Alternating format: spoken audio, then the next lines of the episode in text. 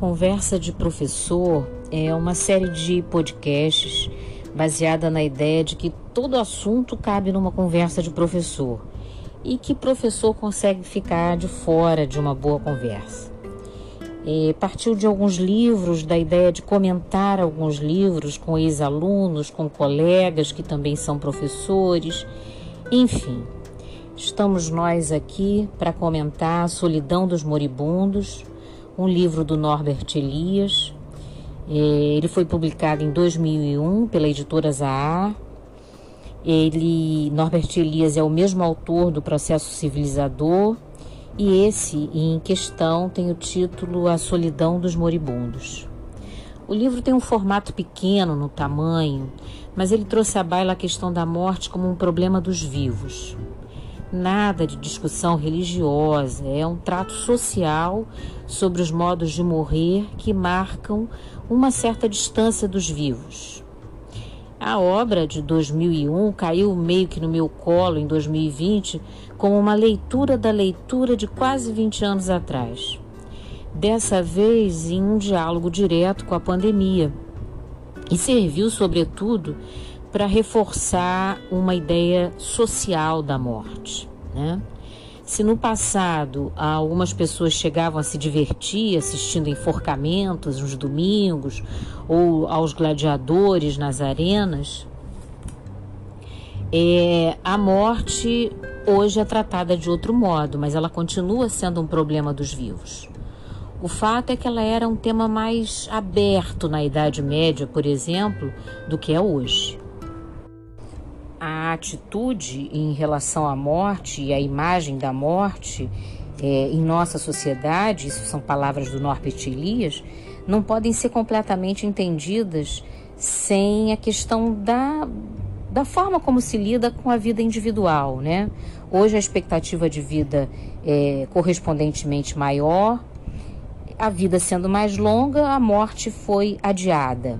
Então o espetáculo da morte não é mais corriqueiro, ficou mais fácil esquecer a morte no curso normal da vida.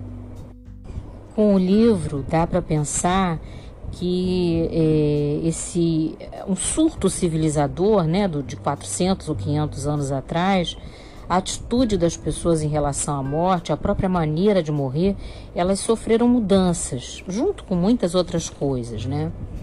É, hoje os adultos evitam falar para os filhos sobre a morte, é, talvez porque ao falar isso seja revelador da sua própria angústia, né? É, as crianças antigamente também estavam mais presentes nos enterros, a morte tinha um lugar né, de, de, de presença na vida das pessoas.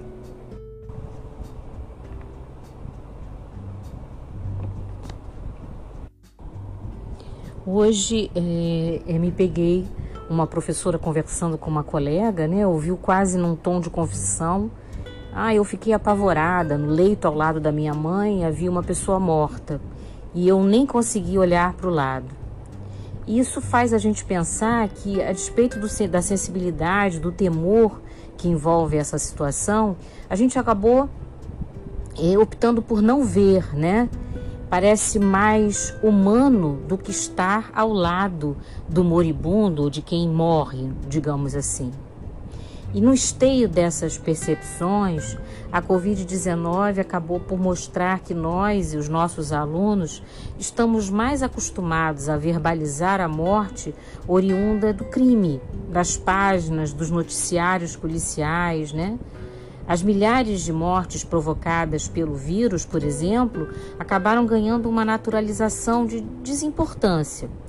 O paradoxo é que, ao mesmo tempo, a ausência dos ritos sociais, de despedida, os velórios, é, promove uma espécie de buraco na sociedade. Né? Nós já passamos de 140 mil mortos no país e a falta desses ritos dão às vezes a falsa impressão de um mundo paralelo, do qual às vezes a gente parece não fazer parte. Conversa de Professor é uma série de podcasts baseada na ideia de que todo assunto cabe numa conversa de professor. Tem a questão da